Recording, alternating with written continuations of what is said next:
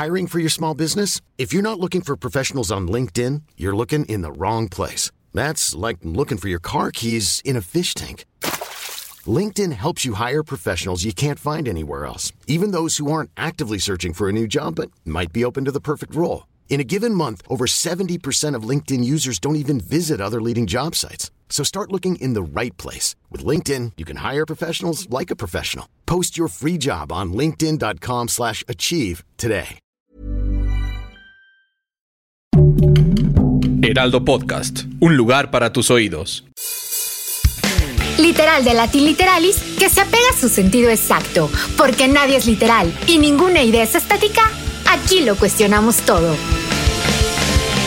Literal proyecto original del Heraldo Podcast del Heraldo de México. Encuentra un nuevo capítulo cada semana y recuerda seguir este podcast en Spotify o en la plataforma que más te guste para estar el día con todos nuestros episodios. Hoy le damos la bienvenida a Socorro Venegas para hablar de Ceniza Roja, un libro que es editado por Página de Espuma. Socorro, muchísimas gracias por estar con nosotros. Hola Melissa, encantada. Oye, wow el libro, ¿eh? O sea, wow. O sea, además de que la edición es preciosa, o sea, una pasta dura increíble, unas ilustraciones de Gabriel Pacheco, pero unos poemas que, que wow, o sea, no, no, este, no tendría ni cómo explicarlo, así que te voy a dejar que lo expliques tú para, para, para que nos digas de qué va Ceniza Roja.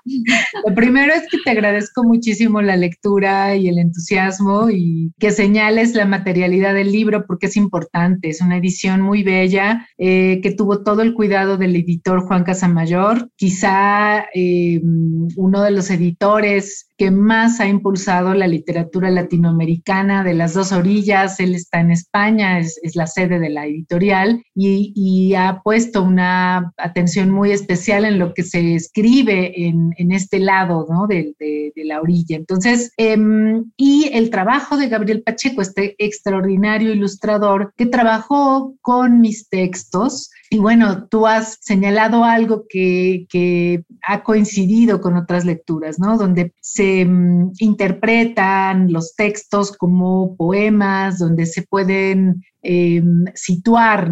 Esos, rasguños en el papel, que es como yo los, veía a veces, ¿no? Esas, un, una especie de, registro que buscaba dejar una marca en el papel, ¿no? La marca de algo mucho más grande que, estaba cargando yo y que pasaba, a través de mí, de mi cuerpo, por la mano, llegaba al papel y no tenía yo ninguna intención de escribir poesía ni de escribir cuentos, ni de que eso fuera un, eh, un texto literario, ¿no? La, la, intención que yo, la única posible intención que yo tenía cuando escribía esas páginas era eh, sobrevivir, era lo único, lo que yo más quería y era lo que eh, un poco la razón por la que yo cada día me despertaba, ¿no? Para ver si ese día iba a poder escribir algo. Y era un, un proceso en el que estaba eh, inmersa tratando de comprender lo que me ocurría, porque quien, como en mi caso, en esa época, eh, yo enfrentaba el duelo, había perdido a mi pareja, era un hombre muy, muy amado y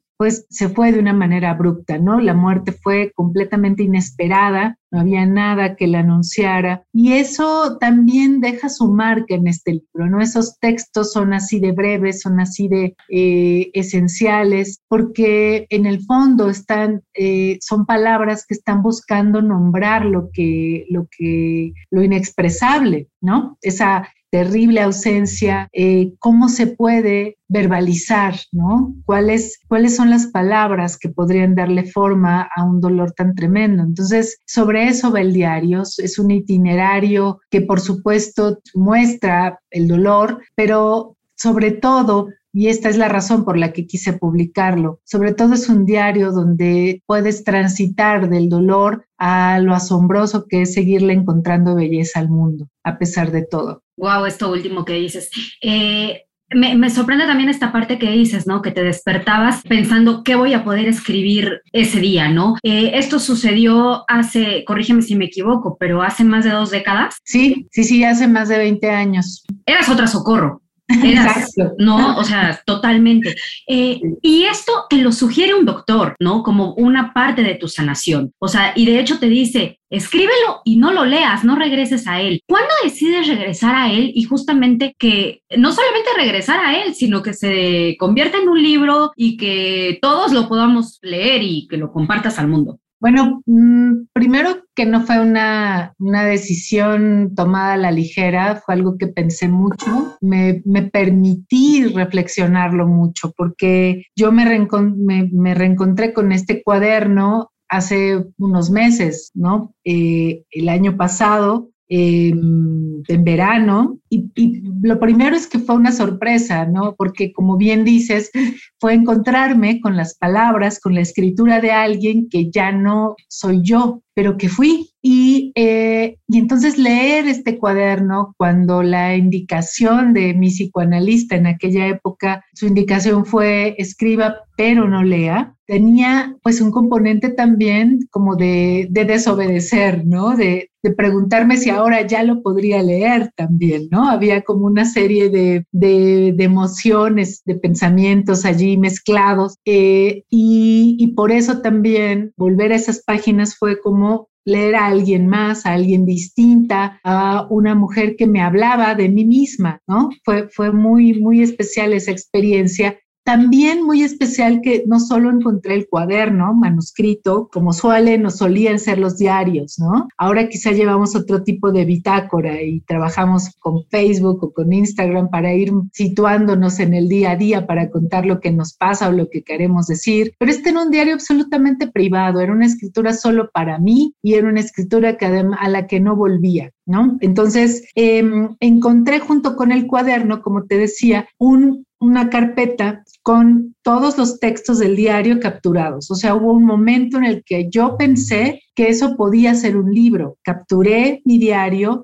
y luego guardé el diario y guardé la transcripción y, lo, y olvidé por completo que eso existía. No sé en qué momento lo hice, ¿no? Debe haber sido también un momento distante de la ocasión en que lo escribí por primera vez, en que estuve registrando en el diario el paso del tiempo, y le pregunté al editor, a Juan Casamayor, que es mi editor en Páginas de Espuma, él publicó mi libro de cuentos anterior que se llama La memoria donde ardía y le consulté primero le conté, ¿no? De esta experiencia, porque además hemos trabajado más en otros proyectos, hicimos también la antología de cuentistas latinoamericanas vindictas, entonces somos amigos y como amigo le conté esta experiencia y le pregunté, ¿tú quisieras leer esto? ¿Tú crees que aquí puede haber un libro? Y él lo leyó y él de una manera muy, contundente me dijo, aquí hay un libro y además me gustaría publicarlo. Eh, él propuso que se publicara en la colección de libros ilustrados de páginas de espuma yo propuse al ilustrador porque me pareció que no había nadie mejor para atrapar la atmósfera doliente de este libro, para traducirla como solo él podía. Fue así como pensé en Gabriel Pacheco. Pero esto que te cuento parecen decisiones muy inmediatas y la verdad es que pasaron días entre una cosa y otra y que yo me preguntaba cómo podría, si podría, ¿no? Enfrentarme de nuevo a estas páginas y compartirlas. Y,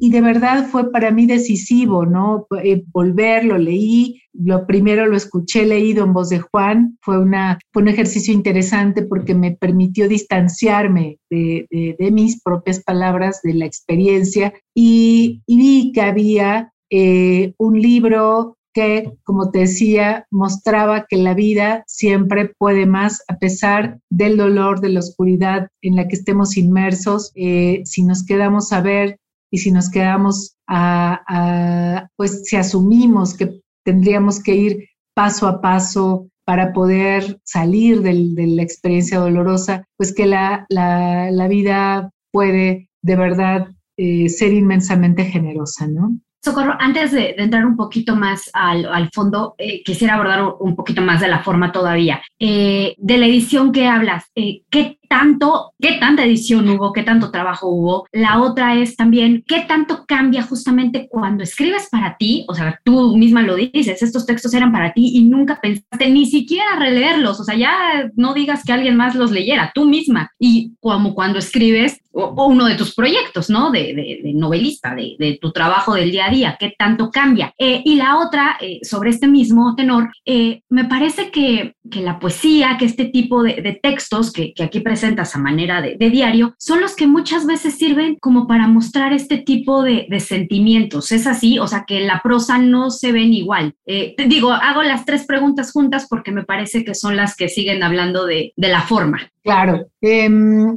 bueno, primero es que trabajamos más que para corregir o cambiar, lo hicimos para preservar el corazón del libro, de la experiencia del diario, ¿no? Que quedara eh, registrado tal cual está en el cuaderno, en el diario original, digamos, las fechas, de pronto la inexistencia de fechas, ¿no? Hubo, hubo momentos en los que a mí me parecía que no significaba nada marcar que este ya era otro día, ¿no? Porque el tiempo se había vuelto como una cosa elástica, ¿no? Que, que no, no pasaba nada, no cambiaba nada de un día a otro y, donde sí cambiaban las cosas era como en el paisaje interior, en el paisaje emocional, en la memoria. Y entonces lo que me importaba ya no era consignar fechas, no lo sentía relevante, sino mantener ese registro de, lo que se recuerda, ¿no? De la, mm, había una cosa obsesiva también con, con eh, preguntarse, yo me preguntaba si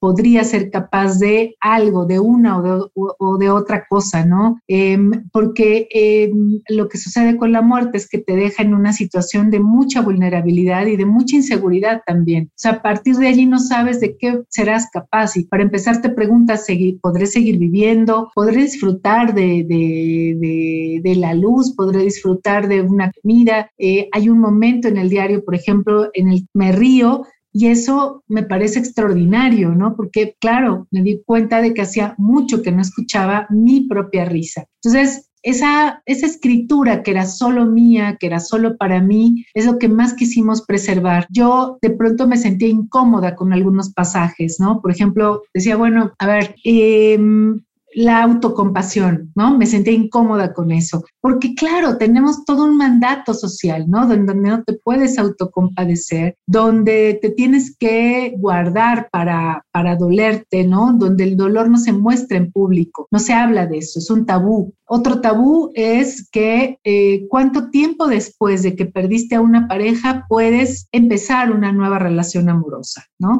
Entonces voy, voy como desbrozando esos temas prohibidos esos temas tabú en nuestras sociedades y lo voy haciendo sin planteármelo de esa manera, ¿no? Pero era lo que, lo que importaba, ¿no? Yo, yo si acaso eh, logro algo entre otras cosas que tampoco me propuse, pero el libro, el diario, de alguna manera llega a, a, plantearnos esos cuestionamientos, ¿no? Sobre lo que tú sientes, la importancia de cómo atraviesas tu dolor y y el contraste con lo que la sociedad nos indica. Y aquí creo que es importantísimo asumir eso, ¿no? Como parte también del discurso en lo público, la necesidad de que quienes se duelen, de que los deudos, de que las viudas, de que los que han perdido a alguien amado puedan abiertamente hablar de su dolor. Entonces, por eso no quise editar nunca aún aquello que me incomodaba. ¿no? No es un libro, eh, en ese sentido, no hay un ejercicio narcisista. Yo no quería quedar bien, yo no quería verme bien, no quería sonar bien. Quería compartir esa experiencia de la manera más pura posible. Y,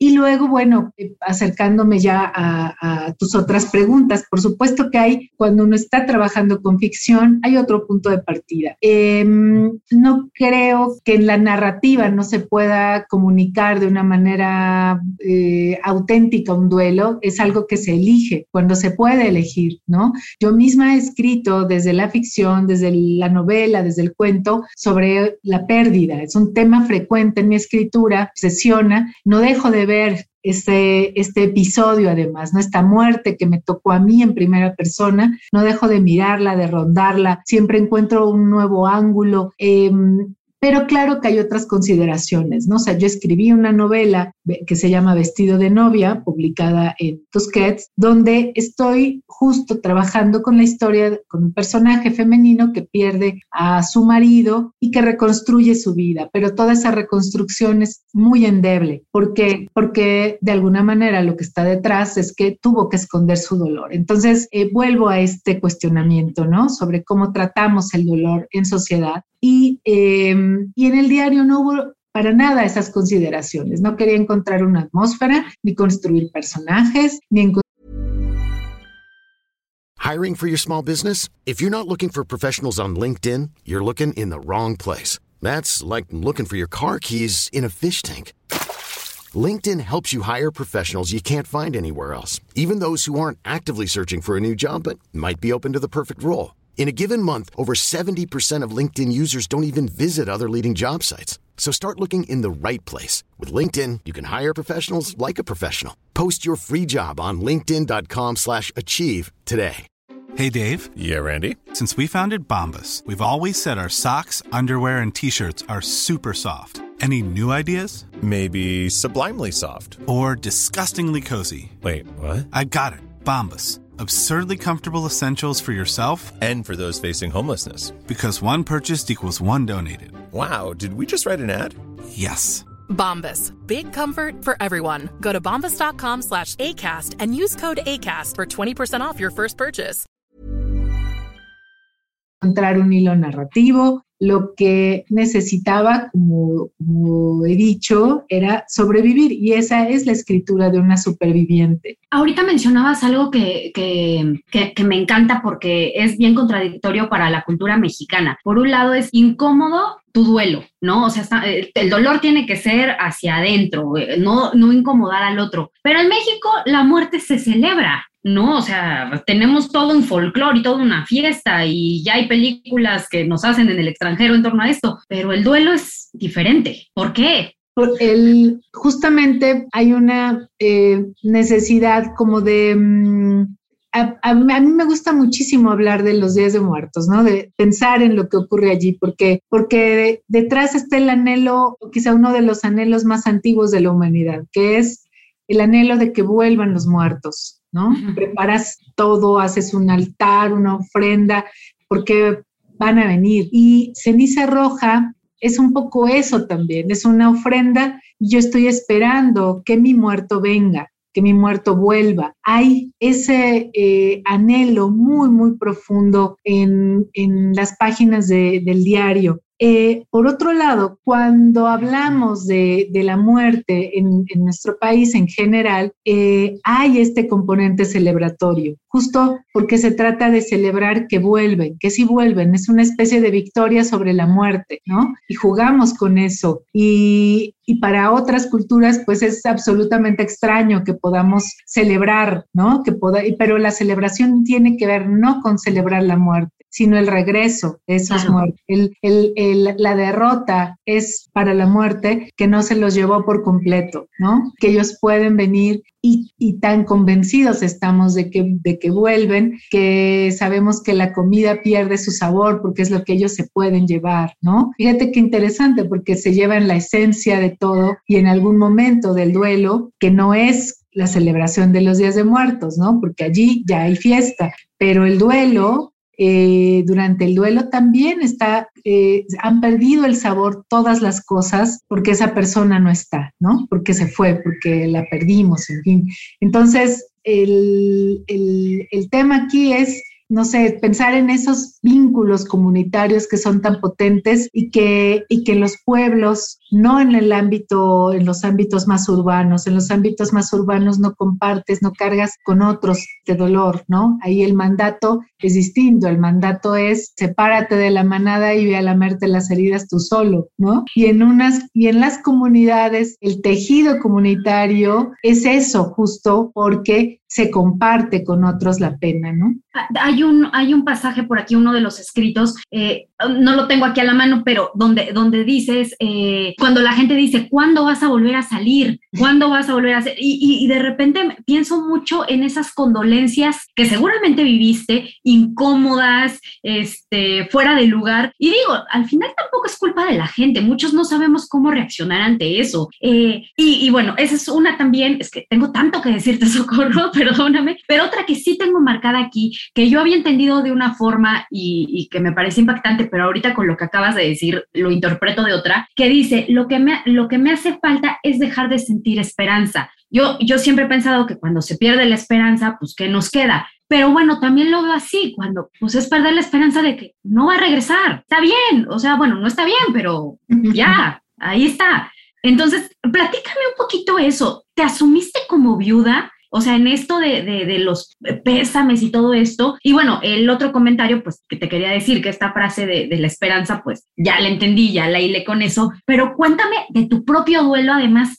siendo tan joven y tan inesperado. Sí, bueno, tenía 26 años, eh, pero en, eh, y claro, en ese momento eh, había muchísima rabia, muchísima frustración, ¿no? Por, por lo que acaba de pasar. Eh, también el matrimonio era muy joven, ¿no? O sea, teníamos poco tiempo casados. Entonces, uno de pronto tiende a, valorar la experiencia según el tiempo que transcurre, ¿no? Como si eso le diera una importancia mayor o menor a las cosas. Y, y entonces piensas que conforme pase tiempo también la pena irá menguando y tal, pero de lo que yo me he dado cuenta es de que esa pena vive allí, va a estar siempre, que esto que me dolió una vez me va a doler para siempre. Aprendes a gestionar ese dolor, es distinto, ¿no? Aprendes a vivir con eso. Me acuerdo que el psicoanalista alguna vez me dijo que de esta experiencia se podía aprender algo y recuerdo mi respuesta que, que, fue dura. Yo le contesté, yo creo que nadie necesita aprender nada de, de esto, nadie necesita aprender de un duelo. Y él me respondió, voy a pensarlo. Entonces, eh, había ¿no? Como es, no solo preguntas, sino reclamos contra eh, la vida. Eh, y eso es perfectamente natural, eso es parte de sobrevivir. Claro, eh, que el, alrededor puede haber mucha impaciencia, ¿no? Y quieren de inmediato recetarte algo, quieren de inmediato que, como decías, que salgas, que, que, que te recompongas, ¿no? Eh, y ahí es donde digo que importa mucho darle su tiempo y su espacio al dolor, el tiempo necesario, que no sabemos cuál va a ser, cada persona lo vivirá de una manera distinta. Y lo que allí importa es tratar de, acompañar sin acosar, sin tratar de, de, decirle a nadie cómo tiene que vivir, ¿no? Porque aún con las mejores intenciones, muchos van a, tratar de decirte cómo tendrías que vivir esto o aquello, ¿no? Para mí, en esa época fue muy natural apartarme, ¿no? Eh, tenía que mirar las cosas con distancia, tendría que mirar, tenía, sentía la necesidad de mirar y de ver a los otros con una cierta distancia. Entonces, eh, poco a poco se fue acortando esa distancia, ¿no? Poco a poco fui volviendo, digamos, al mundo, aunque siempre me sentía, y está ahí dicho en el diario, me sentí una especie de animal cautivo, ¿no? Estando fuera sobre todo, ¿no? Estando fuera de mi casa, o sea, salía de mi casa y me sentía cautiva, no al revés. Eh, y una de las cosas que más me conmovió cuando releí mi diario, pues fue precisamente esa frase que tú has leído, ¿no? Lo que necesito es dejar de sentir esperanza, porque me pareció tremendo, me pareció tristísimo haber estado en un momento en el que me, mm, me estorbaba, ¿no? En el que pensaba que, eh, que la esperanza era algo que, que, solo podía hacerme más daño. Entonces, el, el, yo, yo pienso que el diario eh, también es ese camino de regreso, ¿no? De regreso a aceptar que está bien sentir esperanza, que a pesar de todo eh, era mejor sentirla que, que no. Tengo, tengo, que preguntarte, Socorro, después de todo este tiempo, de, de, ahora sí te volviste a casar, tienes tu familia, ya lo dijimos, ¿no? Eres otra Socorro. Como dices, el dolor ahí está, se transformó. ¿Aprendiste algo? ¿Qué le dirías a tu psicoanalista en este momento? ¿Sí se aprendió algo o, o piensas igual que, que, en ese entonces? Yo quizá más que pensarlo en términos de aprendizaje, diría que, que me transformé, ¿no? Que, que llegué a aprender a negociar con el dolor. Si hay un aprendizaje fue ese, pero no, no es algo que de inmediato eh, llegó y que lo que, lo que sí ocurrió porque tenía que ocurrir, que me convertí en alguien, en, en, alguien distinto, ¿no? O sea, yo perdí una pareja, perdí una visión, una, una imagen de un mundo que yo, eh, en el que yo quería vivir, un mundo. Un plan de vida. Un mundo que yo quería alimentar, ¿no? Una, en fin, eso ya no estaba. Entonces, pero esa transformación es forzosa, ¿no? Entonces, no había, no, no tenía más remedio que asumirla. Entonces, más que aprender, cambié, sobreviví y desde luego que hay pequeños aprendizajes en todo eso, ¿no? Que no te sirven para nada, nunca, eh, en el caso de que tengas que volver a enfrentar una situación así, ¿no? Se, eh, algo en lo que ni siquiera quisiera pensar, pero... No, hombre, no. no. Pero bueno, al final también creo que, o bueno, más bien, eh, al, al, al, eh, publicar este libro, evidentemente alguien que, que atraviese algo similar, eh, ¿qué te gustaría que, que pensara esa persona? ¿Qué, qué, qué le gustaría, qué te gustaría transmitirle? Pues algo que me dijo ayer una, una lectora que llegó a la presentación del libro, una mujer a la que no conozco, no sé cómo se enteró del libro, de la presentación, y llegó a contarme que hacía dos años que había perdido a su marido y que ella seguía todavía llorándolo, ¿no? Y me lo dijo con, como con una cierta connotación de, de tristeza, pero también como si fuera una anomalía, ¿no? Y, y, lo que hay que aprender, lo que hay que entender quizá es, es comprender, es eh, que está bien seguir ese dolor, ¿no? Ella finalmente estaba allí porque era capaz de salir, porque era capaz de hablar de su dolor, porque era capaz de buscar un libro eh, un libro que ella sentía que podía acompañarla. Entonces, eso es todo lo que yo quisiera que ocurra con este libro, ¿no? Si puedo acompañar a alguien que busca allí su propia historia, que busca en esas páginas la manera de describir lo que siente, ¿no? Eh, todos hemos escuchado alguna vez que alguien dice, no tengo palabras para decir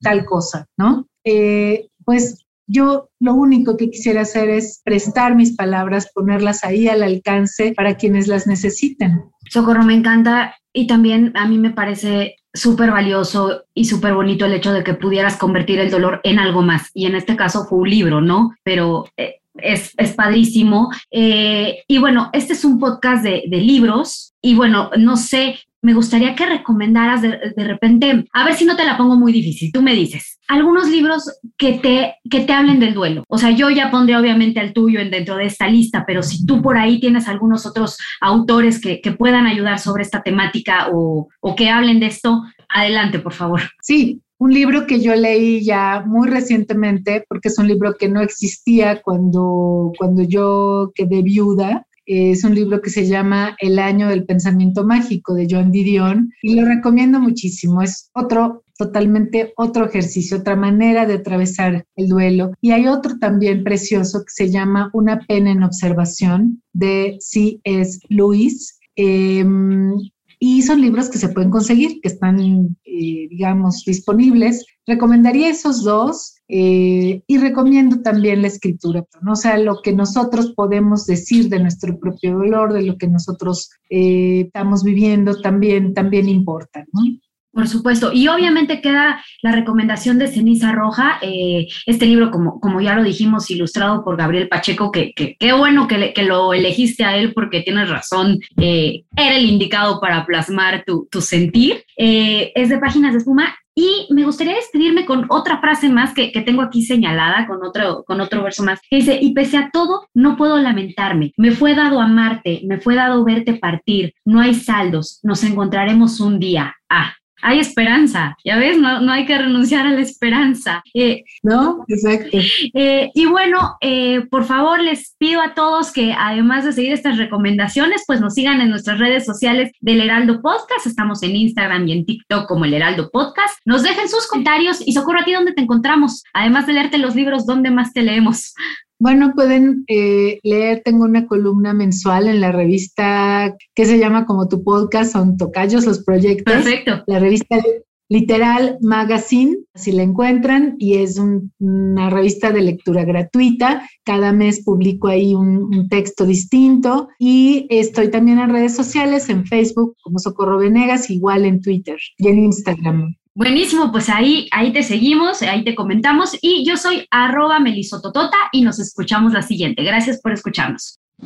La lista de la semana, cuando la maternidad no es como la pintan. Mal de Madres de Stephanie Thomas es una lectura imprescindible para todas las mujeres que se cuestionan su deseo de ser madres o el hecho de serlo. Patria hace el retrato de una madre de un terrorista quien resulta tan castigada como él, pero termina siendo incluso más fanática. El clásico Tenemos que hablar de Kevin nos hace cuestionarlos la maternidad perfecta y la obligación a ser felices por el simple hecho de ya ser mamás. Pero también es sobre el amor a los hijos, incluso cuando estos son unos verdaderos monstruos. En la casa de Bernarda Alba, Federico García Lorca nos habla sobre una madre que es capaz de hacer cualquier cosa con tal de coartar la libertad de sus hijas, al punto de asfixiarlas y no darles la oportunidad de ser ellas mismas. La casa de muñecas fue un escándalo en la época, pues trata de una mujer capaz de abandonar a sus propios hijos a cambio de realizarse como persona.